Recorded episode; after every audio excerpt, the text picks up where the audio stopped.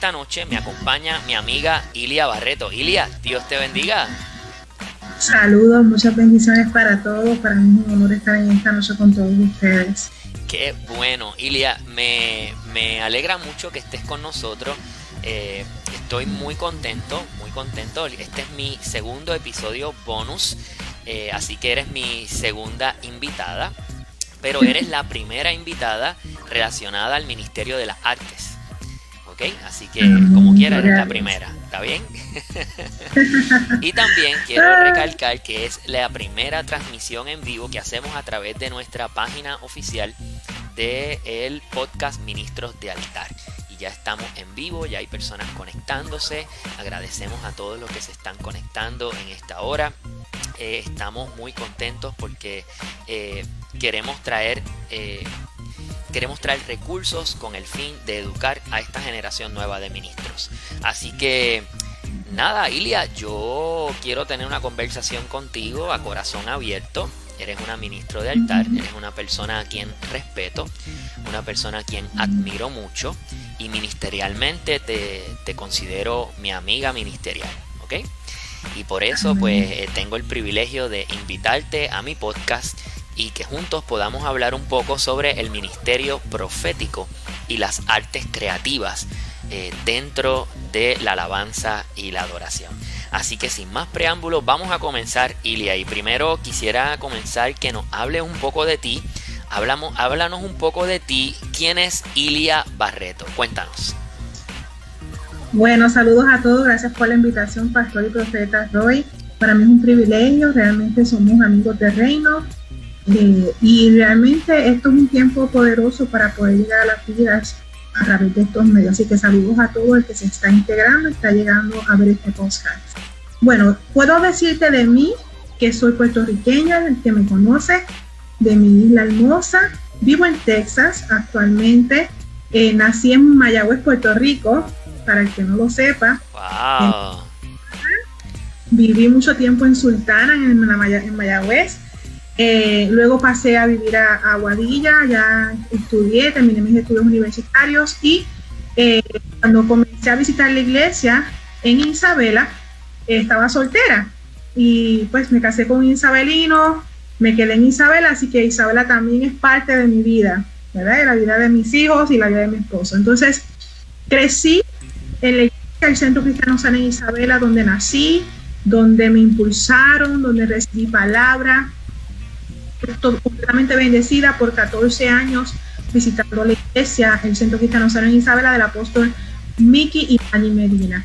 Allí eh, crecí eh, ministerialmente, fui una hija eh, sometida, hambrienta por aprender y obviamente comienza mi historia cuando yo le abro mi corazón al Señor allí en el Centro Cristiano Sana en, en el año 2001-2002. ¿Qué me atrajo el Señor? Las artes. Las artes fueron la, fue la herramienta que Dios usó para abrir mis ojos a un ámbito eh, que aquel entonces no entendía, pero obviamente por ser vistosa, llenó mi corazón, llenó mi vista. Y así fue como Dios me atrajo realmente. Esa soy yo, soy yo, soy sencilla, soy, soy de corazón abierto es realmente apasionada por el Señor y obviamente con muchas ganas de seguir impulsando no solamente las artes, sino eh, el corazón del adorador, que es para mí lo más... Yo puedo las, las artes como la herramienta, pero nuestro ministerio y mi vida personal, yo como persona, eh, lo más te interesa y estoy segura que el Señor también es tu corazón. Así que ah, eh, ese, ese, es nuestro verdadero enfoque como ministerio. Ilia, eh, yo eh, recuerdo la primera vez que nos conocimos fue en el desarrollo de un evento muy importante que tuviste a bien eh, coordinar, que fue Revival Camp, y fue en, la ciudad de Ponce. Y yo fui de invitado por mi esposa, quien es danzora, y recuerdo que en esa primera reunión fue cuando nos conocimos. y en la segunda reunión recuerdo que inmediatamente, no sé qué pasó, ¿verdad? Pero me dijiste, yo quiero que Pastor Roy nos ayude con la intercesión y a partir de allí comenzó nuestra relación eh, de, amistad y de compañerismo. Fue un evento que marcó mi vida grandemente. tuve el privilegio de ser recurso dentro de ese, de ese eh, campamento de, de 3, 4 días que estuvimos en Ponce. Y allí fue cuando te conocí. Desde ese momento supe que como, como tú bien utilizaste esa primera reunión que nos conocimos, son conexiones divinas. Y desde ese primer momento supe que era una conexión que el Señor había hecho entre nosotros. Eh, y en la noche de hoy, ¿verdad? Estamos muy contentos de tenerte con nosotros como parte de este podcast. Entonces yo quisiera que nos hablaras un poco eh, cómo, eh, más bien cuándo, en qué momento, cómo fue, cómo fue esa experiencia de, esa toma de decisión, cuándo decidiste ser una ministro de altar. Pues mira, realmente Dios estaba esperando por mí eh, cuando yo piso la iglesia por primera vez, recuerdo ese primer día que ni siquiera había aceptado al Señor. Esa noche, perdóname, ese día, porque fue de día, creo. Eh, el Señor ya estaba, ya estaba esperando por mí. Creo que las oraciones, mi mamá oraba todo el tiempo, ya ella visitaba la iglesia y oraba por mí. Y el, Señor estaba esperando ese momento. Recuerdo ese día, era, una, era un, tiempo profético en que se estaba dando la iglesia donde yo vengo es una iglesia muy profética, muy apostólica. Eh, ahí hay palabras proféticas para todos. Y ahí llegué yo sin saber nada. El Señor rápido, a, través de un profeta, me llamó. No hubiera aceptado al Señor que Él no perdió el tiempo conmigo. Él me dijo, vas a danzar y nunca vas a poder dejar, dejar de danzar. Y comenzó a hablar ahí mismo de naciones, ahí mismo de... Ustedes saben cómo Dios habla cuando él quiere un propósito, quiere un propósito con alguien, él, marca desde un principio. Obviamente yo no sabía ni papá lo que estaba pasando. Él posteriormente seguí visitando la iglesia y acepto al Señor porque me di cuenta que yo no podía seguir escondiéndome de él. Y realmente ya ahí, desde ese primer día, el Señor ya estaba hablando de que iba a ser una ministro, pero no solamente una ministro de altar, sino una ministro donde iba a visitar las naciones. Eh, y obviamente fue un proceso de 14 años fue un proceso de aprendizaje, eh, fue un proceso de, que yo no lo decidí, fue Dios quien me escogió, eh, pero hubo una preparación, hubo, un altar que se abrió para poder recibirme y preparar para lanzarme luego. Por eso es que es bien importante que como danzores estemos atentos a las palabras que Dios nos habla. Y como ministros tenemos que estar muy atentos a la voz de Dios, porque Dios se encarga en prepararte para equiparte y después lanzarte. Todos aquellos ministros que son ministros de altares, danzores, puede ser que tú estés danzando hoy día y quizás tú seas una posible pastora, un evangelista, un, apóstol, un ministro. Eh, Dios está preparando su pueblo y de acuerdo a que, ¿verdad? Nosotros estamos ahora mismo danzando, pero también sabemos que hay unos llamamientos, hay unos dones, unos talentos que Dios desarrolla a través del sometimiento a Dios. Yo decidí someterme. Yo dije, Señor, yo no puedo con mi fuerza, yo no necesito nada, pero yo voy a entrar en esto porque yo quiero saber quién tú eres. Entonces Él se me reveló.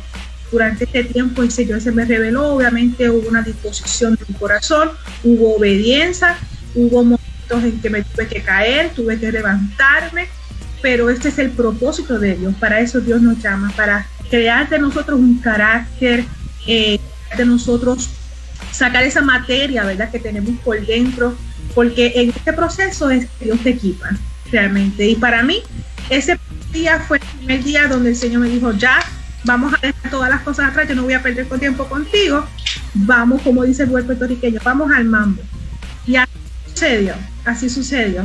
Y, gloria a Dios por eso, ya han pasado 18 años desde ese momento.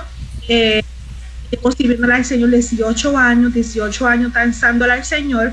Eh, lo bueno de, de, mí es que lo entendí. Entendí que, que, que, no me puedo esconder. Que lo que Dios va a hacer, lo va a hacer porque su voluntad es perfecta. Entonces, cuando tú entiendes eso de la parte de lo que es la voluntad de Dios, es mejor que trabaje contigo y tú no pelees con él. Amén. amén. Eso fue lo que pasó realmente.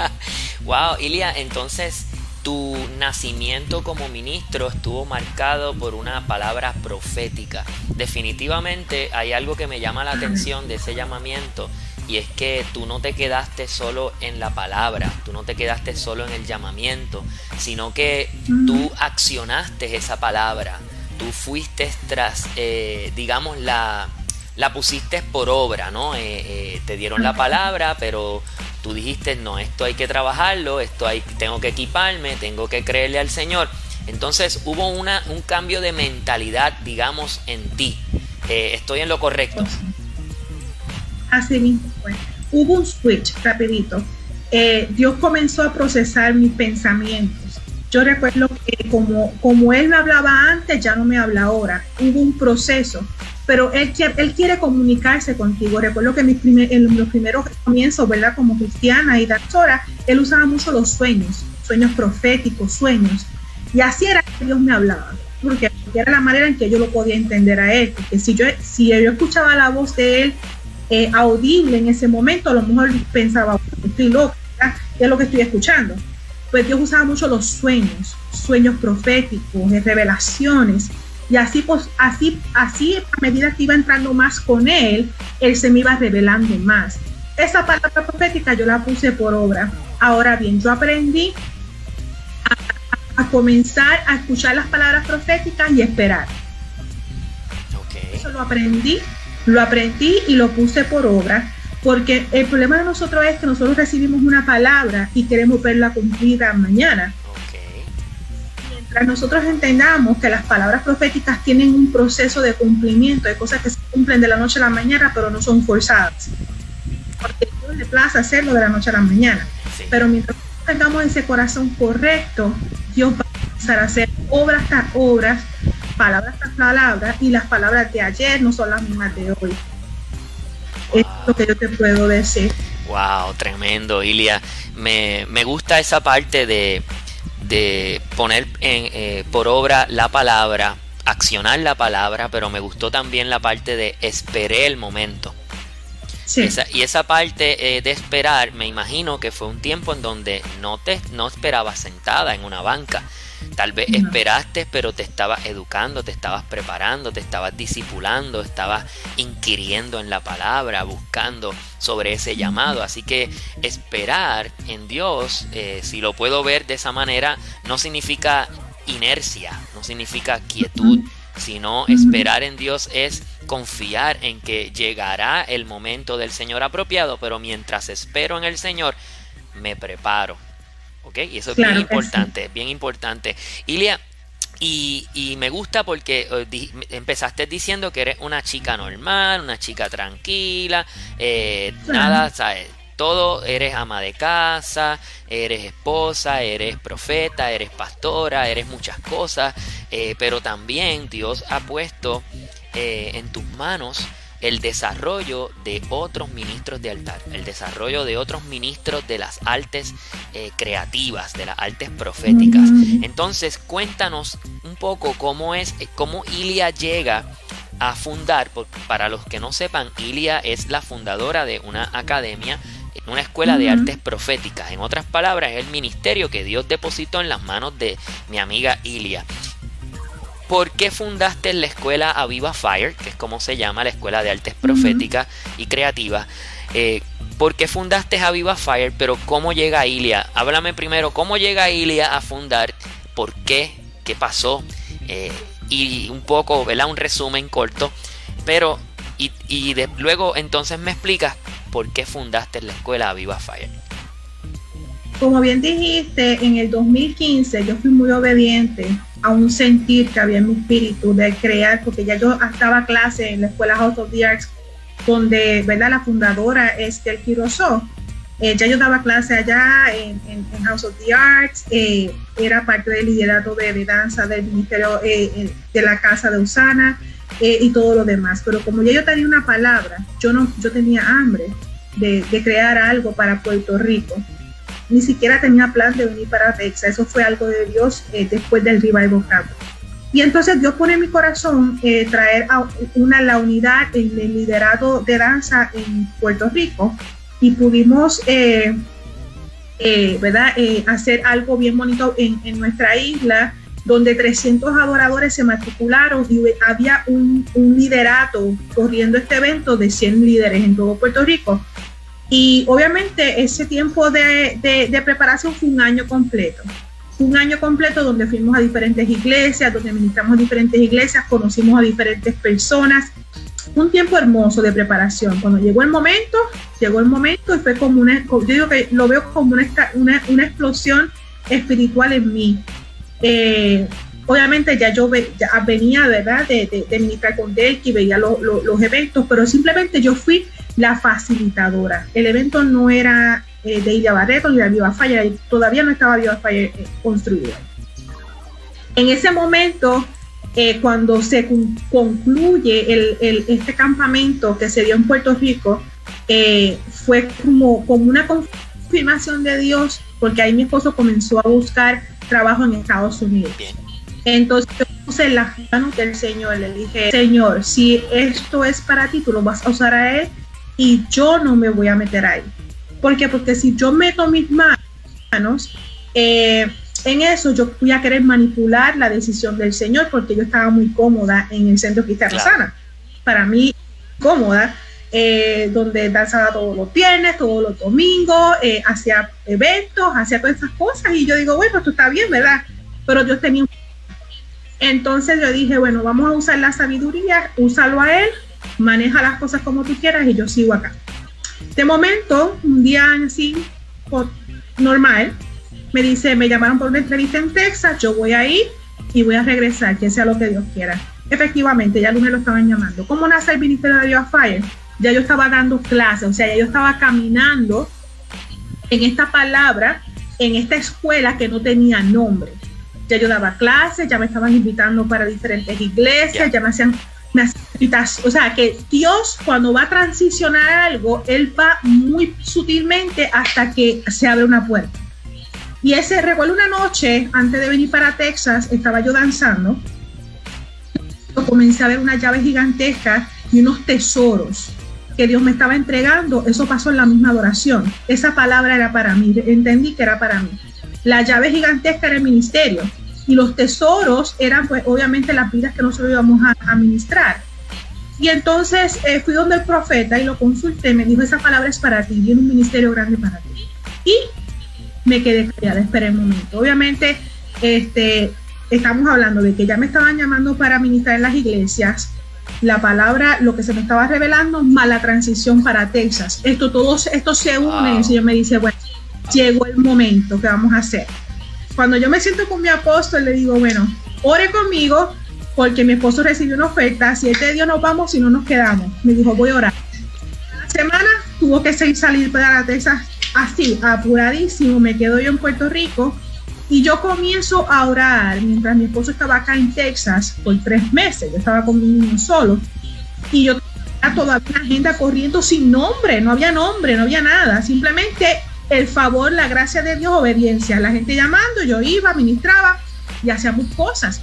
Tenía una escuela corriendo sin nombre. Y el Señor me dice, ¿qué vamos a hacer? Y yo le digo, vamos a sentarnos a escribir la visión y la misión. Entonces comienzo a entrar con el Espíritu Santo a que me revelara. Yo decía, bueno, yo veo fuego y veo avivar. Avivar lo que significa es que las llamas, ustedes han visto las fogatas, cuando se está apagando ese fuego, necesitamos que ese fuego se encienda. Ese acto de avivar la fogata es el avivamiento, es el avivar, ¿verdad? El fuego apagado lo vamos a avivar. Y yo comencé a tener revelación con eso. Y ahí, en base a esa revelación de la fogata, es que escribí la misión y la visión del ministerio. Yo dije, aviva, va a ser un ministerio bilingüe, me dijo el Señor. Va a ser un ministerio donde van a hablar español, donde van a hablar inglés, todavía no nada como concreto, ¿verdad? Pero estos procesos, invitaciones, ministrando sin nombre y, obviamente la transición de Texas es que juntamos todos y le pusimos a Viva Fire. O sea, cuando Dios está caminando contigo, Él comienza a abrir las puertas y tú dices, pero ¿qué es lo que está pasando? ¿Qué es lo que está pasando? Finalmente Él, él se encarga de lo demás, ¿verdad? Entonces así fue que nació Viva Fire, de las mismas estudiantes que ya estaban en, en las escuelas, en la escuela que ya lo hacíamos hace cinco años online, porque mi gente, ahora todo el mundo está online, pero hace cinco años estábamos trabajando con la escuela online, porque era la forma en que Dios nos, nos preparó para ese entonces. Y entonces eh, de la misma escuela nacieron maestras. El Señor a través de video yo podía ver estas chicas y yo decía, esta, esta chica se parece a mí, como danza, ya se, o sea, ¿me entiendes lo que te quiero decir? Yo tenía opción y, y, yo dije, tú vas a ser maestra y tú vas a ser parte del ministerio. Y el Señor comenzó a señalar personas, de, de estudiantes a ser maestras. Y obviamente en el proceso de aprendizaje, ella también, yo las capacito, le damos este, enseñanzas para que sean maestras con, con, con entendimiento. Pero en este proceso el Señor siempre dándome la estrategia. ¿Cómo nos preparamos? Agendados. Todo lo hacemos agenda entramos con el Espíritu Santo, hacemos ayuno, un año antes nos preparamos, Señor, danos las palabras que tú quieres que nosotros corramos, todo muy formal. Me conoce como hicimos ese revival camp, que eso era por, mira, por, el libro. Así, así lo hacemos, así lo hacemos. Y obviamente nos ha resultado, ha sido una gran bendición. Hemos, hemos, hemos estado eh, a través de, estos medios con España, eh, Canadá, eh, Sur, Centroamérica, hemos llegado a la pantalla de mucha gente y hemos tocado físicamente a mucha gente.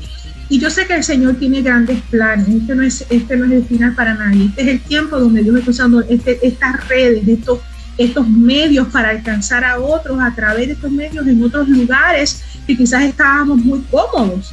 Y como así como estamos haciendo ahora, pastor, que estamos llegando a otros lugares, que su nombre, que su boca está llegando a otros lugares, esto es lo que Dios está usando para activar unas palabras proféticas que hay unas X hasta guardadas y ahora están ¿verdad? resurgiendo. Así que gloria a Dios por eso.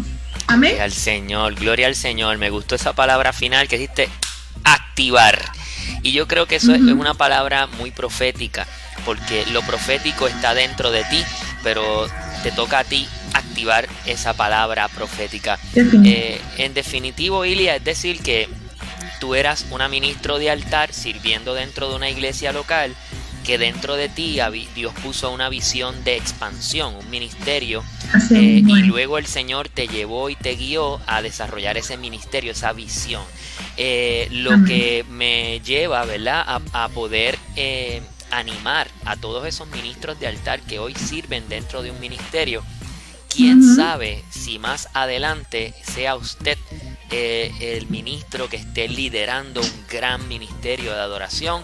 Eh, así que no deje de soñar, no deje de visionar cosas, porque eso tiene que ver mucho con, esa parte profética, la visión. Ahí está tu chica, hola, Dios te bendiga mucho. Qué bueno, qué bueno. Mira, Ilia, eh, de verdad que muchas personas han sido bendecidas a través de Aviva Fire y lo he podido constatar porque miembros de mi congregación han participado de la escuela y han sido grandemente bendecidos. Eh, ¿Qué consejo le podemos dar entonces a los ministros sobre cómo prepararse para antes de ministrar? O sea, que eh, Dios te ha llevado a ministrar a muchos altares, tanto en tu iglesia local, ahora en los Estados Unidos, pero como, como, parte de la escuela a diferentes lugares que te han invitado como ministro invitado. Eh, pero ¿qué, ¿qué consejo le puedes dar a los ministros antes de comenzar a, ministrar? ¿Cómo es esa preparación? ¿ok? Eh, ¿Cómo se pueden preparar? Bueno, eh, muy buena pregunta, porque nosotros somos ministros de altares, pero nunca dejamos de ser adoradores. No porque estamos ministrando frente al altar, enganchamos los guantes y dejamos de, de adorar al Señor. Nosotros tenemos que tener un constante, y estoy hablando de 24/7, conexión con el Señor. Yo no estoy diciendo que tienes que estar arrodillado, porque hay algo en particular que tienes que hacer para que el Señor eh, eh, escuche tu adoración, que tu adoración es, lo que está dentro de ti, ¿verdad? Eh, no necesita una acción, simplemente una disposición. Entonces, lo primero que tú tienes que reconocer es que tu día es ya un milagro. Levantarte en la mañana ya es un milagro. So, ahí comienza tu adoración, gracias Señor.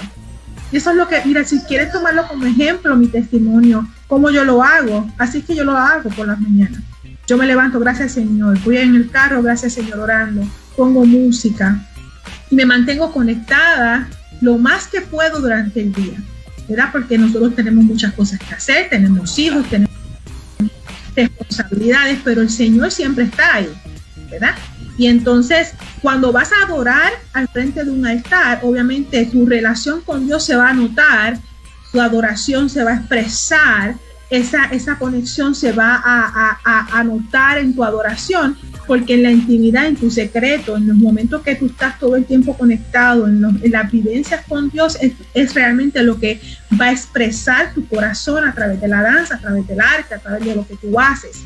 Entonces, no hay un protocolo, pero nosotros somos adoradores, o sea, no porque estamos danzando, eso es adoración, no.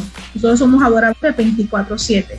Obviamente, yo siempre recomiendo a los adoradores, a los líderes de danza, que tus ensayos sean unos intencionales, que hayan intención de prepararnos y meternos con el Espíritu Santo para que nuestra oración sea una realmente grata, donde, donde como les digo, esa, esa explosión de tu espíritu no se dé solamente un domingo en la mañana, sino que esté ya desde el inicio de tus ensayos, desde hacer quizás, quizás eh, en momentos de, de economía con adoración alabanza, en integración entre ustedes, eh, que pueda ser eh, de bendición para esos, esos momentos de administración porque qué poderoso que los intercesores se unen con los adoradores, que danzan, con los que cantan, y, esa explosión se da tras bastidores.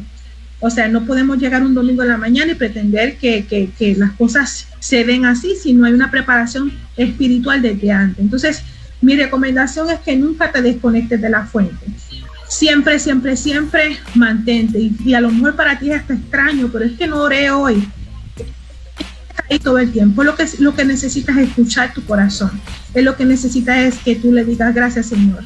Eh, esto, eso, eso es el comienzo más poderoso para tu día. O sea, dar las gracias al Señor y que Él sepa que verdad, de que tú estás agradecido. Esa es la mejor adoración, el agradecimiento al Señor.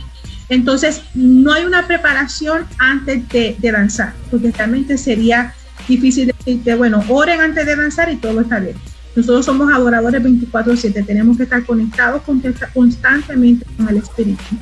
Eh, y para mí la adoración, lo que es la, lo que es la, eh, poner una música y, que me ministre, eso es bien importante porque yo digo que ese es el fuego que a mí me enciende. Una adoración tremenda, eso, eso a mí me enciende porque es lo que me lleva, me transporta, me recuerda para qué fui creada, ¿verdad? Y necesitamos estar completamente conectados. Ah. Esa es, esa es recomendación. Eh, así que podemos ver el proceso de ministrar no como un proceso aislado, sino como un proceso continuo, en donde el ministro constantemente toda su vida es una preparación para estar listo para ministrar, porque debe como ministro tú estás ministrando siempre. Lo que pasa es que no lo haces desde un altar. Lo haces en tu trabajo, lo haces en tu escuela, lo haces en tu casa, con, tu, con tus padres, con tus hermanos, hermanas, en la universidad, en fin. Nosotros como ministros no nos detenemos de ministrar, siempre estamos dando. Somos personas mensaje. Hay un mensaje que siempre está saliendo de nosotros. Así que podemos, para resumir, el proceso de, ministrar, eh, digamos, eh, la preparación es constante todo el, en todo momento. Excelente. Ilia, sabemos que tu llamado es un llamado fuerte en lo profético, es un llamado fuerte en la intercesión. Eh, me hubiese gustado que, mis amigos y los que me están viendo y los que nos están escuchando en este podcast, eh, me hubiese gustado que te escucharan interceder y que te vieran guerrear con la vara porque Ilia, su instrumento principal es la vara, Ilia es una guerrera, Ilia, se transforma literalmente. Eh, eh, tú ves el poder de Dios de forma sobrenatural cuando tú miras a Ilia ministrando, de eso no hay duda. Y sabemos que tu llamado está en la intercesión, que está en lo profético. Ahora queremos hablar un poco de, cuéntanos, ¿qué es el mover profético dentro de la alabanza y la adoración? ¿Qué es el mover profético dentro de la alabanza y la adoración? Pues mira, yo te lo puedo resumir, el mover profético como el comienzo de todo es eliminando el yo. Te necesitamos eliminar el yo de nosotros para poder entrar en lo profético. No vivo yo, más vive Cristo en mí. Cuando tú reconoces esa simple verdad, comienza a surgir algo diferente en ti. Nosotros que ver la adoración profética como un acto de interceder por el pueblo. Mientras tú te encargas de interceder por el pueblo, porque recuerda, nosotros somos adoradores de altares, pero nuestra responsabilidad es activar atmósferas, establecer la presencia y que cosas comiencen a suceder. Mientras lo profético no se activa, no se, no se da nada. Entonces, si tú, si tú eres un adorador profético, el resultado de lo profético es que Jesús está en medio de esa adoración. ¿Y quién es Jesús? El testimonio de la profecía. ¿Y qué es la profecía? El testimonio de Jesús, ¿verdad? Lo dice Apocalipsis 19:10. Por lo tanto, cosas comienzan a suceder porque si vemos la persona, ¿quién era Jesús? Él sanaba, restauraba, libertaba. ¿Verdad que sí? Por lo tanto, mientras nosotros reconozcamos el testimonio de Jesús en nuestra adoración, cosas comienzan a suceder. Necesitamos comenzar a sacar nuestro yo. No somos nosotros. No es mi problema. No es mi situación. No es como yo me siento. No es que me duele el pie. No es que me duele la cabeza. Yo voy a hacer sacrificio de alabanza porque eso fue lo que hizo Jesús. Mientras tú reconoces eso, entonces cosas comienzan a suceder. Yo descubrí esta verdad cuando yo comencé a cerrar mis ojos por dentro. Yo dejé de mirar a la gente, yo dejé de mirar eh, quién me estaba mirando, quién, si lo estaba haciendo mal, si lo estaba haciendo bien, si le levanté la pierna derecha, si la levanté con la izquierda, si qué estaba haciendo, yo dejé de mirar eso. Y yo comencé a danzar desde adentro. Mientras tú comiences a danzar desde tu interior, tu exterior comenzará a fluir y de ahí es que comienzan a salir las cosas que quiere activar en la atmósfera. Entonces, lo profético surge cuando tú, reconoces a Jesús en medio de la adoración. ¿okay? Ese es el problema de los adoradores. Ponemos una barrera. Jesús, Dios quiere hacer algo. Y mientras eso no suceda, entonces lo que sucedió allí no fue profético. Ahora, cuando cosas comienzan a activarse y a darse, ahí es que comienza lo profético a surgir. Ahora, ¿qué es lo profético? Lo profético es el testimonio de Jesús. Eso es lo que activa el Espíritu Obviamente esto es una clase intensa que nosotros damos en la escuela. Se la damos también a nuestras maestras para que ellas puedan reconocer cuáles son los niveles proféticos. Pero tú que me estás escuchando, cuando el apóstol Juan se encontró con el ángel en Apocalipsis 19, le dijo, no te postres delante de mí. Y lo voy a parafrasear, no te postres porque tú y yo le servimos al mismo Dios, ¿ok? Adóralo a Él, que Él es el que testifica, ¿verdad? El testimonio de la profecía. Él es el que da el, ese testimonio de la profecía, Él es el, el espíritu de la profecía. Por lo tanto, mientras tú y yo adoremos desde el ámbito de reconocer quién es Jesús, entonces cosas comenzarán a moverse. Wow. Ahora, sencillo. Tenemos que sacar nuestro yo de nuestra, de nuestra vida. Tenemos que identificar que nosotros estamos adorando en un no por lo que yo siento, no por lo que yo quiero ver, sino lo que Dios quiere hacer a través de la adoración. Me van captando. Ahí es que se mueve eso. Wow. Ahí es que se mueve eso. Excelente, Ilia. De verdad que me dejaste con ganas de coger esa clase. Yo quiero coger esa clase. Eh, mira qué tremendo, porque a veces eh, algunos ministros eh, piensan que es responsabilidad de su líder activar lo profético. Piensan que es responsabilidad de su líder o de su pastor encargarse de que todo fluya en la adoración. Y vamos a hacer lo que el líder haga, lo que el líder, líder diga. Y sí, Dios ha puesto líderes sobre nosotros para darnos orden y dirección, eso está claro. Pero Dios te ha dado a ti, a ti, Dios te ha dado un ministerio, a ti Dios te ha dado una unción, a ti Dios te ha dado el poder y la autoridad para que la utilices y te ha posicionado desde un altar para que ministres. Así que dentro de eh, lo grupal también hay algo que es individual. Y eso es individual. Dentro de lo grupal hay algo que es individual. y dentro de lo colectivo hay algo individual que Dios quiere trabajar contigo y a través de ti. Entonces, si tú te pones las pilas, si tú te pones para tu número, como dicen en mi barrio, eh, cosas grandes van a comenzar a suceder. Así que tenemos que comenzar a transformar nuestra adoración. Me gustó eso, desde adentro. Así que yo debo comenzar a cantar desde adentro, desde adentro hacia afuera. Debo comenzar a adorar desde adentro y a danzar desde adentro. Me, gustó eso. Lo haré mío, lo voy a hacer mío eso, desde adentro. Amén. Desde adentro. Miren, lo, lo, profético no se activa aquí en la mente. Nosotros no, esta mente no se activa con lo profético, lo que se activa es tu vientre, tu vientre profético, ese, esa revolución que tú sientes desde adentro. Eso es lo que quiere salir de ti, realmente. Entonces hay que reconocer que no todos somos proféticos, ¿verdad? Pero mientras tú reconozcas que tú tienes un llamamiento poderoso, puede ser que tu danza sea una intercesora, puede que tu danza sea una de, de, consuelo, de amor, de, de, derramamiento. Ustedes, ustedes tienen tanta unción, tanta cosa que quieren dar en la adoración, pero lo profético sale desde adentro. Gloria a Dios, wow.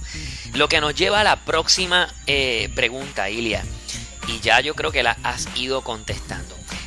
¿Tienes que ser profeta para moverte en lo profético? No. Cuéntanos, cuéntanos de eso, cuéntanos, Ilia. Porque algunos piensan que sí, que tengo que ser ungido como profeta, que tiene que descender un rayo del cielo para entonces yo moverme en lo profético. Y hay mucho temor. Yo creo que es parte de, esa falta de conocimiento de que todos hemos sido llamados a lo profético. Pero cuéntanos, Ilia, ¿tienes que ser profeta para moverte en lo profético? No. Eh, nosotros, si tuviéramos un micrófono, a lo mejor activábamos los profetas, ¿verdad? A través de la voz, usamos la voz, ¿verdad? Pero nosotros usamos nuestro movimiento, por lo tanto, nuestros movimientos son proféticos, son dirigidos. Inclusive la música puede tener notas muevan lo profético, no tiene que haber no tiene que haber ni siquiera una persona ser usada, o sea, hay cosas que Dios quiere usar, puede ser la revelación de algo, un color, lo que fuese. Por eso nosotros los danzores usamos colores llamativos, cosas eh, innovadoras, ¿verdad? Porque Dios quiere ser revelado a través de algo. Por lo tanto, hay niveles proféticos, ¿verdad? Hay niveles. El profeta es profeta y ese es el, vocero de Dios. Y hay niveles dentro de los, de los profetas que son niveles diferentes para lo profético, ¿verdad? Pero mientras nosotros reconozcamos que la adoración activa lo profético, nos estamos moviendo en lo profético. La adoración es lo que activa lo profético. O dígame usted que a través de la adoración espíritus malos salieron de algunos personajes bíblicos y lo vemos claro en eso. ¿Ok? Cosas suceden a través de la adoración. Dios quiere usar algo, a alguien, un color, una nota, un, movimiento, una, una, declaración. Él quiere usar eh, un, hasta mantos que, que, que, que, que ¿verdad? Declarando un, acto profético, ¿verdad? Eh, Dios está usando la iglesia para moverse. Entonces, lo que necesitamos es un corazón dispuesto, ¿verdad? No necesitamos ser profeta. Obviamente, hay niveles. Hay niveles y el que, el que trate o el que crea que tenga un, un llamado profético tiene que madurarlo, porque obviamente la, la profecía edifica, consuela y exhorta. Eso es lo primero que usted tiene que identificar, ¿verdad? Pero eso es otra clase que nosotros estamos por allá, por ahí, falla. Pero usted, usted, mientras usted está en la adoración, está activando el espíritu de la profecía que dice, ¿verdad? Al principio, es el testimonio de Jesús a través de nuestra. Entonces, mientras nuestra adoración esté enfocada en la persona correcta, comienza a mover lo profético. Porque él dice la palabra que él es el testimonio, Jesús es el testimonio y activa el espíritu de la profecía. Mientras estemos enfocados en la persona correcta, Dios se va a mover. Amén. Wow. Lo que nos lleva entonces a, a, mencionar que los niveles proféticos, eh, a ver si voy, a ver si voy en lo correcto. Tú me, tú me corriges porque aquí la maestra hoy, la maestra hoy eres tú. Eh, en los niveles proféticos podemos eh, encontrar entonces lo que es el espíritu de la profecía, lo que es eh, entonces eh, eh, el llamado a la unción profética. Y entonces lo que es el, el profeta ungido y ordenado, que es lo que se llamaría entonces el oficio. del profeta. Esas personas que son ungidas al oficio del profeta, pues entonces sí son profetas, pero Dios puede poner un espíritu profético dentro de ti, o es decir, y, puede ser utilizado con, un, con un don profético, que es la palabra correcta, un don de profecía. Y el don de profecía se te es dado como un regalo del Señor. Amén. Pero también tú te puedes mover en un espíritu de la profecía cuando hay un ambiente conducente y hay una adoración y una atmósfera brutal que se libera lo profético, Dios puede utilizarte a ti para dar una palabra sin que tú seas profeta y sin que tengas el don profético. Así que me gustó esa parte de debemos madurar. Debemos buscar madurar y que tú puedas crecer en esos niveles proféticos. Pero todo comienza por el principio que es activando la palabra. Cuéntame, Ilia. Activar. Necesitamos saber que nosotros adoramos en espíritu, en verdad. necesitamos el Espíritu Santo para que nos maneje, nos guíe, ¿verdad? Hacia, hacia lo que Dios, ¿verdad? Quiere hablar al pueblo. Puede que tu movimiento hable a alguien, puede que tu palabra, tus labios hablen a alguien, tus sueños sean proféticos. Eh, hay tantas formas de cómo Dios quiere ser revelado. Y eh, mientras nosotros reconozcamos para qué somos útiles en, en el ministerio, puede que tengas un llamamiento profético que el Señor te está llamando y, no, no, no, has sabido cómo, cómo, cómo desarrollarlo, pues te recomiendo que te juntes con los profetas, que comiences a tomar clases, que comiences a, buscar información, conocimiento, ¿verdad? Para que ese, ese don se desarrolle eh, y puedas entender mejor ese, ese don que tienes. Eh, porque lo primero que vas a decir es, oh, pero me estoy volviendo loca, ¿qué es esto? Eh, eh, no paro de soñar, no, no, paro de recibir palabras, el Señor me está mandando escribir tanto y no sé qué hacer con tanto papel. Eh, todas estas cosas puede ser que te esté pasando. No estás loca, es que Dios quiere hablarte, que Dios quiere usarte. Entonces, lo importante es reconocer que necesitamos conocimiento. Por eso yo digo adorador, que me está escuchando, profeta, pastor, invierte en tu llamado. Nunca dejes de, buscar información, nunca debes de, dejes de tomar clases, nunca debes dejar de, tomar en poco ¿verdad? lo que Dios está haciendo.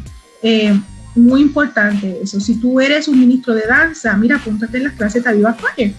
O, o, busca un ministerio que te pueda desarrollar, ¿verdad? O, escucha el eh, podcast Ministros de Altar. Escúchalo. Exactamente, porque busca la forma. llenarte.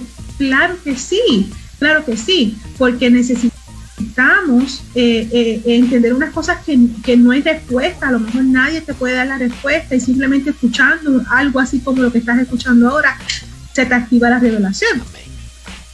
Amén. Amén. Amén. Excelente, Ilia. Creo que estamos aprendiendo mucho hoy. El espíritu de la profecía, el don de profecía y el oficio de profeta, los tres niveles proféticos. Pero creo que ya contestamos esta pregunta, que era la próxima, de ¿Cómo haces para mantenerte escuchando la voz de Dios? Eh, mencionaste de invierte en tu ministerio.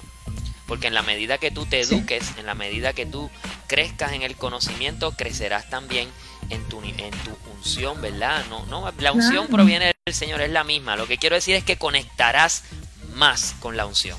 ¿Ok? Así que, ¿cómo haces tú para mantenerte escuchando esa voz de Dios? Pues mira, a mí me funciona muchísimo eh, la oración.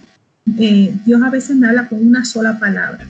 ¿Por qué? Porque cuando Dios quiere esforzarte a algo, Él va a utilizar cualquier cosita para que tú, ¿verdad?, te inquietes en, buscar. Y Él usa mucho una palabra para que vaya la palabra y tú se me llene de toda esta información que, es sabrosa, ¿verdad? A través de la palabra de Dios. Eh, pero me mantengo todo el tiempo como te digo, conectada a la adoración, me mantengo todo el tiempo haciendo, escuchando la voz de Dios cuando Dios me dice, tienes que ayunar o tienes que, que hacer Las estrategias de Dios son importantes eh, entenderlas, porque son vienen con propósito. Tienes que hacer, tienes que hacer lo otro. Eh, hay momentos en que, ¿verdad? No siento que me dice nada, pero no significa que Dios no está trabajando, al contrario, Él está pausado y haciendo algo poderoso sobre tu vida pero me mantengo mucho en la adoración, me mantengo mucho en el ayuno, en la oración, muy importante. Eh, escuchar la voz de Dios es importante cuando tú tienes un ministerio, cuando eres líder de ministerio, es importante recibir esa guianza de Dios. Eh, hay momentos en que, en que, ¿verdad? Dios eh, de momento como que parece que está pausado, como dije, pero no, yo entiendo que Dios es que está trabajando. Yo como ministro tengo muchas responsabilidades. Tengo una responsabilidad que son mis maestras, tengo una responsabilidad con la vida de los estudiantes, tengo una responsabilidad delante de la presencia de Dios. Y necesitamos estar todo el tiempo conectados con Dios para que Dios haga, ¿verdad? Su perfecta voluntad a través del ministerio. No lo hemos alcanzado todo así como dice el apóstol Pablo, ¿verdad? Pero a medida que más nos mantengamos caminando, más responsabilidad, entre más alta sea la vasija, más dependencia de Dios. Amén. Más dependencia del, del alfarero, para que se mantenga todo el tiempo, ¿verdad? Eh, en el propósito, ¿verdad? Eh, y nosotros tenemos que reconocer eso. Necesitamos a Dios. No porque el ministerio sea reconocido, es porque Él es famoso. No, aquí el famoso es Jesús. El famoso es Él. Y Él quiere ser reconocido a través de tus talentos y de tus... Tenemos que menguar el Ministerio de Danza es un ministerio visto, es vistoso, es bonito, es colorido, eh, eh, tiene muchas cosas hermosas, pero nada en la presencia de Dios. La presencia de Dios es lo más importante. Aquí yo puedo tener un vestido hermoso, me costó carísimo, pero cuando Dios nos dice, tienes que arrodillarte, es tiempo de orar, es tiempo de hacer, se nos tiene que olvidar que el uniforme es blanco, se nos tiene que olvidar que el uniforme costó 3 dólares, se nos tiene que olvidar eh, el nombre y apellido que Dios te puso. Es tiempo de reconocer la voz de Dios. Y en estos tiempos más aún, que se están levantando muchos ministerios, este, ¿verdad? Llevando las artes a otros niveles, ¿verdad? Eh, técnicamente hablando, nosotros no podemos olvidar que nuestro, nuestro espíritu necesita de Dios. Nosotros somos ministros de altares. Y la palabra ministro es servir. Somos servidores de altares. Amén. Eso, excelente. Eh, Ilia, creo que hoy estamos aprendiendo mucho y eso me gusta porque es el propósito de este podcast, este episodio bonus, es traer a un ministro que pone en práctica todos los principios que enseñamos en el podcast de ministros de altar. Ilia, ¿cómo, cómo saber que es Dios el que te guía o te mueve a hacer algo y no eres tú o tus emociones? Y esta pregunta viene precisamente porque recuerdo en una ocasión que uno de los muchachos en la iglesia se me acerca y dice, pastor, ¿cómo usted sabe que es Dios que le está dando esa palabra?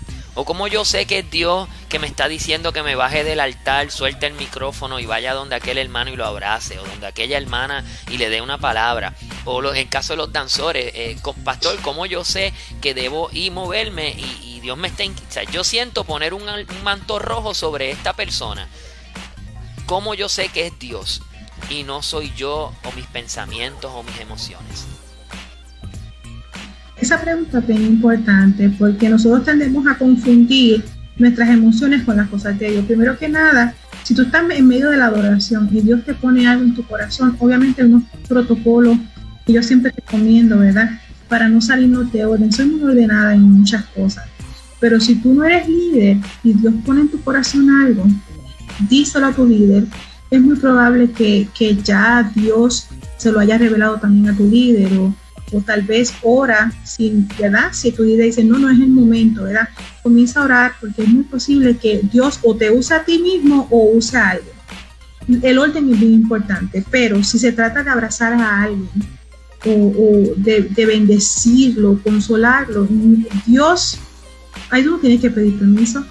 Ahí es Dios moviéndote, porque Dios consuela, Dios exhorta. Si tienes que darle una palabra de, ánimo a alguien, Dios exhorta. Eh, Dios es así, eso es Dios moviéndose. Eh, edificar, obviamente, cuando nosotros hablamos una palabra que edifica, o nuestro, nuestros pensamientos edifican, o, lo que estamos viendo edifica, o lo que nosotros estamos, ¿me entiendes? Edificar eso de Dios. ¿Cómo es de Dios? ¿Cómo tú sabes que es de Dios? Porque te da paz. Porque si lo haces, la persona va a recibirlo.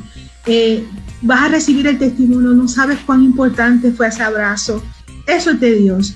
Eh, siempre Dios va a respaldar algo, aunque una persona se oponga en ese momento, a lo mejor eh, en la confirmación de, la atmósfera o, lo que sea va a ser respaldada. Mire, yo tengo tantos testimonios eh, que, me edifican eh, porque realmente sé que es de Dios. ¿Y cómo es de Dios? Porque cuando yo estoy en un evento que lo hemos hecho de Viva Fire y vemos cuando la persona es liberada en ese momento, hay un respaldo de Dios cuando la persona eh, comienza a ser eh, restaurada con una palabra o cuando te recibes un testimonio de feedback y te dice, tú no sabes cuánto era necesario que tú daras por mí, eso era de Dios. O sea, las cosas que Dios hace, las hace para reedificar, para restaurar, para libertar, para traer consuelo al pueblo.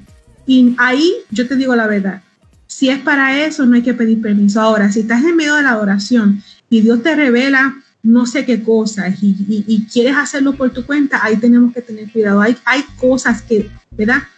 Tienen que ser sometidas a través de un líder.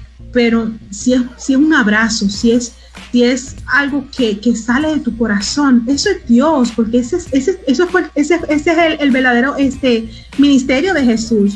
Jesús vino a, restaurarlo todo, ¿verdad? Y no tenemos que pedir permiso para abrazar a alguien, pero tenemos que tener mucho cuidado cuando imponemos manos. O sea, hay, tienes que ver las medidas. ¿Cuáles son las medidas, verdad? ¿Qué es lo que debo de hacer y qué no? Eh, ¿Por qué? Porque si tú impones manos y no estás eh, preparado para eso, yo te puedo hablar de las consecuencias de eso. ¿Me entiendes? Entonces, hay cosas hay cosas. Siempre tu líder te va a orientar, siempre tu pastor te va a orientar. Eh, como les digo, educarse es lo mejor. Hay momentos en que yo estoy en la adoración y les quiero dar un ejemplo y estoy en la adoración y no soy la que estoy invitada.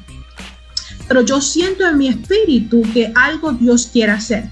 ¿Cuál es mi responsabilidad en el momento si yo estoy sentada y no soy la que estoy invitada?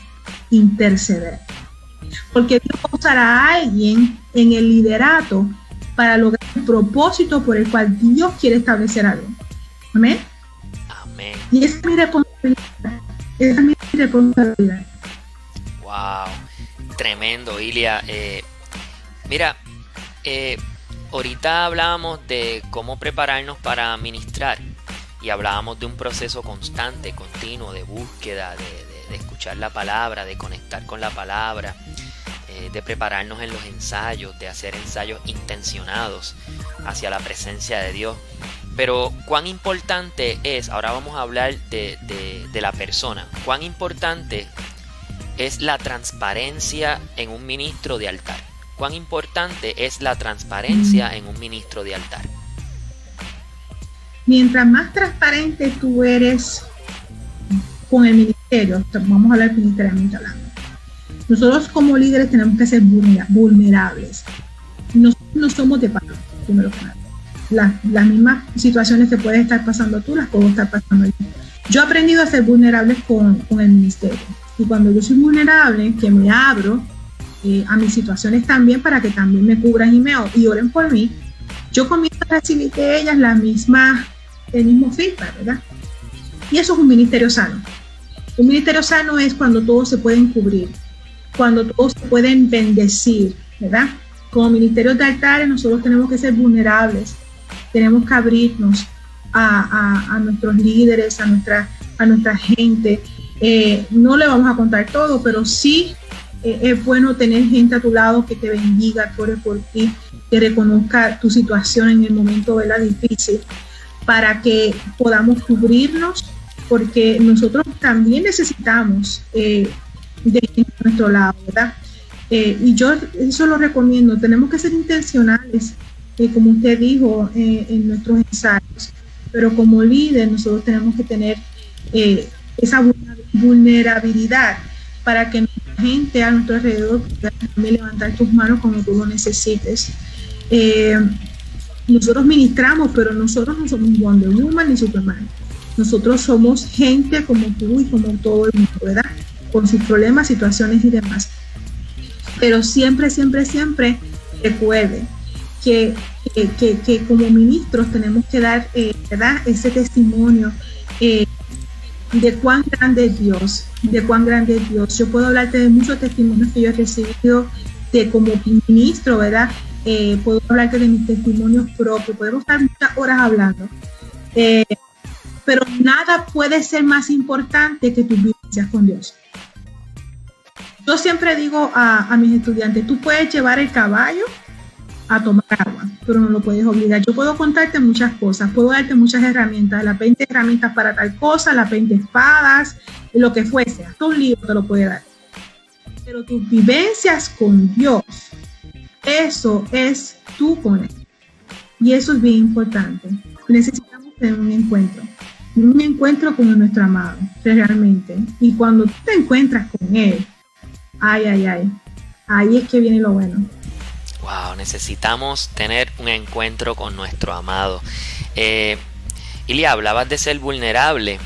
Eh, también eh, para eso Dios ha puesto líderes también eh, sobre ti, para que te cuiden, te guarden. Dios ha puesto pastores. Ábrete con tus pastores, no cargues la carga tú solo. Para eso Dios ha puesto compañeros de ministerio para que nos levantemos las manos unos a otros. Así que la transparencia es muy importante, ese es el resumen, ¿verdad? La transparencia es sumamente importante tanto de nuestros líderes como de los liderados. Exactamente, y yo siempre hablo, hablo esto y lo digo con mucha, con, abierto mi corazón. Es bien importante tener la cobertura. No podemos salirnos sin, cobertura, no podemos ir a ningún lado. ¿Por qué? Porque resulta que mientras nosotros nos expongamos más, el enemigo, si no tienes cobertura, el enemigo va a hacer estragos con nosotros. Necesitamos estar cubiertos por, ¿verdad? por ministros, por pastores, por, por apóstoles, eh, para que nuestra transparencia sea transparente de verdad, ¿verdad? Eh, para que nuestra, nosotros hablemos el mismo lenguaje de nuestra cobertura, para que nosotros hablemos el mismo lenguaje de nuestros líderes, para que mis chicas hablen el mismo lenguaje de la visión. Así somos transparentes, así somos. Esta es nuestra visión en esto lo que creemos. Y, me gusta la transparencia porque resulta que la transparencia es lo que es Dios realmente, porque la transparencia lo que provoca es que tú te veas reflejado en Él y que Él se vea reflejado en ti, ¿verdad? Y esto es bien importante, sumamente importante. Amén, amén. La transparencia sumamente importante. Ilia, finalmente, ya estamos, eh, vamos directo al final de este episodio que ha estado excelente. Eh, finalmente, Ilia, háblanos eh, del Espíritu Santo. Vamos a hablar sobre el Espíritu Santo. ¿Qué papel juega el Espíritu Santo en la vida de un ministro de altar y en lo profético? Voy a repetir la pregunta. ¿Qué papel juega el Espíritu Santo en la vida de un ministro de altar y en lo profético? Cuéntanos. Bueno, el Espíritu Santo es nos, él nos, ¿verdad? El Espíritu Santo, primero que nada, es lo que ¿verdad? Jesús nos dejó a nosotros para que, pueda, para que pueda ser, eh, podamos ser dirigidos ¿verdad? Por, el, por el Espíritu Santo. Dice la palabra guiados por el Espíritu Santo. Y realmente nosotros tenemos un privilegio, porque si leemos el primer, los primeros, eh, la, primer, el primer, eh, la primera parte de, de la Biblia, ¿verdad? que es el Viejo Testamento, ellos no tenían el Espíritu Santo, ellos no se movían bajo revelación. Tenemos ese privilegio después que Jesús llega eh, y, ¿verdad? y todos ustedes conocen la, historia. Eh, el Espíritu Santo juega un, papel muy importante en revelación. El Espíritu Santo es el que guía a toda verdad. El Espíritu Santo es el que verdaderamente convence. ¿verdad? No somos nosotros. Nosotros podemos hacer muchas maravillas hermosas, pero es el Espíritu Santo el que convence, el que realmente se encarga del trabajo. Vamos a decirlo así. Nosotros somos colaboradores del reino, pero quien hace verdaderamente la obra es el Espíritu Santo. Amén. Sin el Espíritu Santo realmente no podemos hacer nada porque él, es el que da testimonio realmente, porque la palabra dice que serán testigos, ¿verdad? Y él es el testimonio realmente de quién es Dios. Entonces, sin el Espíritu Santo no nos podemos mover. Yo no estoy hablando que el Espíritu Santo es hablar lenguas y romper sillas. El Espíritu Santo es revelación a tu vida. Sí, porque se confunden. Puedes, repetir, puedes repetirlo nuevamente, puedes repetirlo. Cuéntame, repítelo de nuevo, repítelo. el Espíritu Santo es quien convence. No somos nosotros, no somos nosotros. Eso no, no, significa que vamos a romper sillas y vamos a la cabeza y nos vamos a hacer daño, no. Vamos a ser, eh, ¿verdad? Eh, gente de reino con revelación. La revelación es lo que verdaderamente trae, eh, verdaderamente es lo que testifica el Espíritu Santo, ¿verdad? El Espíritu Santo es el que intercede, ¿verdad? Nosotros tenemos que reconocer el Espíritu Santo en nuestras vidas, en nuestros cánticos, en nuestra danza, en lo que hablamos, en lo que se nos revela, en la, cuando leemos la palabra, el Espíritu Santo está obrando en nosotros. Él es el que convence, no somos nosotros, no, no es nuestra, no es nuestra eh, habilidad, no es nuestro movimiento, no es que si lo hicimos mejor que fulano perencejo, no. Espíritu Santo que se encarga de hacer la obra. Entonces nosotros constantemente tenemos que ser renovados, ¿verdad? El Espíritu Santo te va a pedir, te va a pedir, dame, dame, dame, dame agua de beber, dame fuego. Él te va a pedir, por eso es que la llama cuando está así, así chiquitita, nosotros tenemos que avivarla para que ese fuego se vuelva a encender. Dice el Espíritu Santo, nosotros hacemos la acción, nosotros hacemos esa acción, vamos a avivar, pero mira, Dios es el que se encarga en soplar, ese soplo de vida que usó Dios cuando nos creó, es el mismo soplo que está constantemente encima de ti para avivarte. Ese es el Espíritu Santo. Nosotros hacemos la parte, la acción. Él se encarga de soplar. Entonces, esa es la mejor revelación que te puedo dar en estos momentos de lo que, lo que es verdaderamente el Espíritu Santo en nosotros. Podemos tener el fuego, pero sin ese, sin ese viento que es el Espíritu Santo, para ningún lado que vamos. Entonces, el Espíritu Santo es el que se encarga en hacer la función completa. Eh, nosotros oramos, pero pídele al Espíritu Santo que te revele cómo hacerlo. Espíritu Santo, revélame. Espíritu Santo, háblame. Espíritu Santo, guíame. ¿Ok? Porque es el Espíritu Santo, o sea, es Dios Padre y Espíritu Santo. Entonces, eh, el Espíritu Santo necesita también, él necesita alimento. Y, y esa es la importante. Wow, así que podemos tener palabra, podemos tener conocimiento, podemos tener mucha Biblia, pero si no tienes la revelación por medio del Espíritu Santo, quien es el que nos revela y nos guía a toda verdad, verdaderamente eh, eres un metal que resuena y un símbolo que retiñe.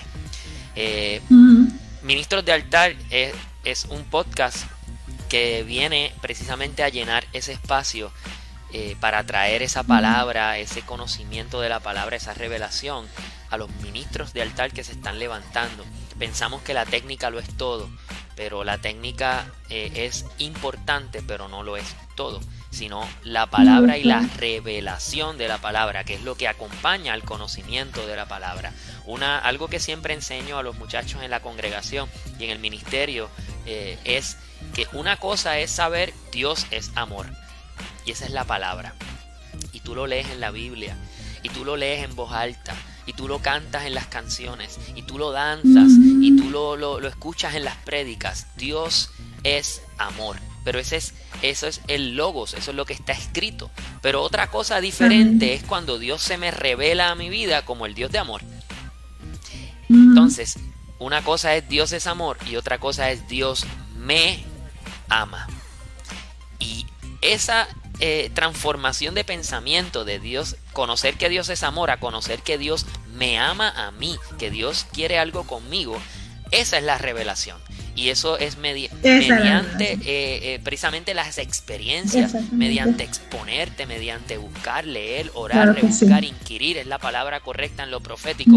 Es buscar, buscar hasta encontrar esa vena de agua profética que te va a nutrir del agua de la palabra de Dios. Así que yo te exhorto, ministro de altar, a que tú actives la palabra de Dios en tu vida, que tú actives el conocimiento que Dios te ha dado, que tú te actives en lo profético, que tú le creas a Dios, que tú ejecutes lo que Dios te ha dado y cuando Dios te mueva a hacer algo, cree que en medio de la adoración el que está obrando es Dios y no eres tú. El que está obrando es el Señor a través de ti y el Espíritu Santo quiere hacer algo a través de ti. Muévete siempre bajo un orden ve donde tu líder, busca ese consejo, pero eso también se, trabaja en los ensayos, esa comunicación, y hay, hay, hay algo que se trabaja cuando un, ministerio lleva mucho tiempo eh, ministrando juntos, sirviendo juntos, con la mirada ya se entiende. Mm, con la mirada ya se conocen, así que con un guiño, con un movimiento, con un, abrir los ojos grandes, ay, ya, entonces estamos bajo el mismo espíritu. ¿Okay? Estamos bajo el mismo espíritu que el Espíritu Santo, fluimos con libertad, pero desde luego eh, hay una condición y es que tu vida sea transparente delante del Señor. Que tu vida sea transparente delante de Dios, delante de los feligreses a quienes tú sirves, del pueblo, delante de tus pastores, y que tú puedas ser uno, así como Dios, el Espíritu Santo y Jesús son uno. Uno en Cristo Jesús. Amén. Yo siempre les digo a mis estudiantes, hay tres, hay tres canales, tres, tres formas, ¿verdad?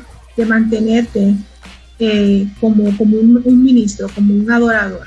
Y el primero es creer, creer que Dios lo puede hacer, que Dios te puede usar, creer que el Espíritu Santo te, guía, creerlo, creerlo. El segundo es esperar. Mientras esperamos, como usted decía, eh, no es mantenerte sentado esperando, es esperar el momento, ver el resultado de esa espera, ¿verdad? El resultado. Y el tercero eh, es eh, esperar, creer, esperar y adorar. Mientras tú crees, mientras tú esperas, nunca dejes de adorar. Tenemos que adorar en medio de, tenemos que hacer que Dios sea reconocido a través de nuestra adoración. Necesitamos la oración constante en nuestras vidas. Eh, yo les digo una cosa, mis amados, mientras nosotros mantengamos esa adoración viva, en nuestro espíritu, créame que cosas grandes suceden. Esto no es una ciencia, esto es, esto es cuestión de relación y eh, tu corazón que esté abierto a la presencia del Señor. Amén. Amén, amén, amén. Ilia, esto ha estado poderoso. ¿Alguna exhortación final? Porque ya llegamos al final de este episodio bonus. Pero no queremos terminar sin antes una exhortación final o un consejo final. Pero esta vez, Ilia, para la nueva generación de ministros de altar que se está levantando, para estos nuevos, nuevos ministros que se están levantando, esta juventud, estos niños, estos adolescentes, eh, o esta generación que está eh, creciendo nuevo como nueva criatura en Cristo Jesús y se están levantando eh, ¿qué tienes que, decirle una exhortación final, un consejo final para esa nueva generación de ministros? Bueno, es muy importante, ¿verdad? Que los ministros que están hoy no van a permanecer toda la vida. Usted eh, reciba de sus líderes eh, la impartición, ¿verdad? De lo que es realmente ser un ministro de altar. vamos a ver generación, ¿verdad? Esta generación nueva, una generación diferente quizás a lo que yo estoy acostumbrada a ver ahora en estos tiempos. A lo mejor nuestra generación va a ser una generación eh, donde hagan diferentes cosas en la danza, en el arte, ¿verdad? Diferentes ramas poderosísimas, técnicas maravillosas, eh, una unción tremenda eh, en cuestión de lo de lo técnico y todo lo demás. Lo que nunca va a cambiar es el Espíritu Santo. Dios nunca va a cambiar. Estas cosas que están escritas en la Biblia nunca van a cambiar, nunca van a pasar de moda, siempre van a estar ahí. Yo les exhorto a ustedes, eh, generación que se está levantando, que continúe exaltando el nombre del Señor a través de la danza, a través de nuevas ramas del arte, restaurando la arte las danzas, todo esto, sin olvidarse quién es Dios en nuestras vidas, eh, sin olvidarse lo que dice la palabra, que eso nunca torna atrás vacía, tenemos que tener una balanza en nuestras vidas. Eh, estoy hablando de danzores, ¿verdad?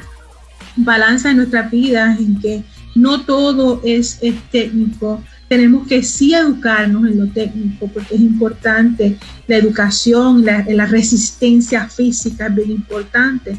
Pero sobre todas las cosas, nunca olvidemos que Dios sigue siendo el mismo ayer, hoy y por los siglos. Eso nunca va a pasar de moda líderes que me escuchan, siempre incúlcale a su, a su generación que se está levantando la importancia del Espíritu Santo, la importancia de Dios en medio de nuestra danza, de nuestra adoración. Nunca va a pasar de moda. Esto es Dios.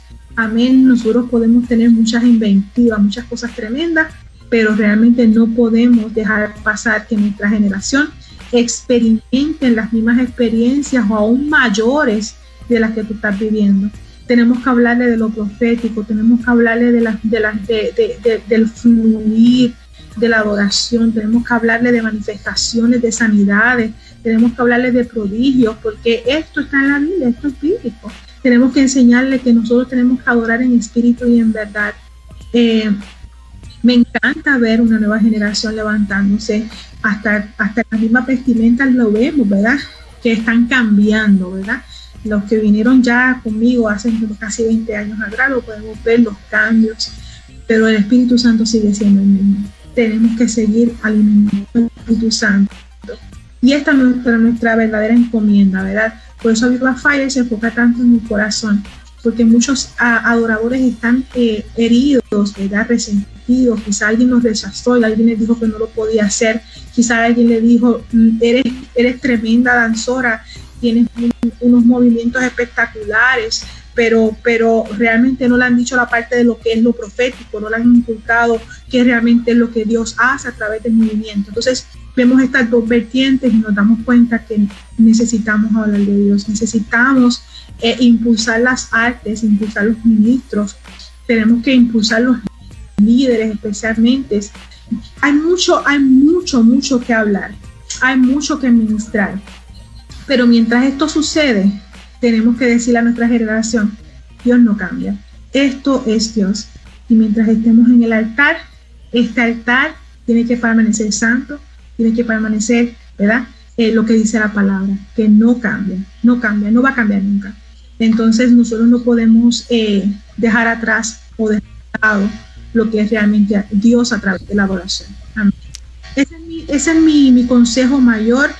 Eh, hay líderes que están preparados para, para esto, hay líderes que todavía están en la, en la experimentación de lo que es la adoración profética. Busque ayuda, líder busque un mentor, busque a alguien que hable su mismo idioma. Estamos, mira, está el pastor Roy, estoy yo, el pastor Roy es un profeta, un adorador, él le puede dar un buen consejo, yo le puedo dar un buen consejo. Hay muchos adoradores que tienen la madurez para darte un buen consejo y para activarte. Así que busca, busca, busca y no te quedes con tu pregunta. Siempre preguntas. A mí me hacen muchas preguntas. Yo siempre contesto las preguntas. A mí me gusta hablar con la gente pero busque, no se quede, no se quede sin su duda, ¿ok? Yo les exhorto a que vayamos por más, eh, sin dejar atrás que nosotros tenemos que establecer el reino de Dios aquí en la tierra para eso somos llamados. Amén, amén, amén. No se quede con esa duda, usted pregunte, busque un modelo a seguir, imite a ese modelo siempre y cuando sea bueno y correcto, e imite a Cristo, edúquese y active lo profético. Ilia, damos por terminado este episodio bonus Gracias porque has sacado este tiempo maravilloso para educarnos, para enseñarnos, para ministrarnos. Si te gustó este episodio, compártelo con otros ministros. Si te gustó eh, lo que escuchaste, busca nuestro podcast Ministros de Altar. Eh, nos puedes conseguir en anchor.fm slash Roy Raya Ruiz y comparte esos audios porque Dios quiere hacer algo glorioso. Ilia, eh, declaramos que estos ministros han sido activados en el nombre de Jesús. Hay una atmósfera conducente a seguir, pero ya llegamos al final de este episodio. Así que los dejamos con esto, eh, impregnados de la palabra y que estén activos para servir en su iglesia local. Será hasta el próximo episodio bonus. Dios te bendiga. Dios te bendiga, Ilia. Amén. Muchas bendiciones.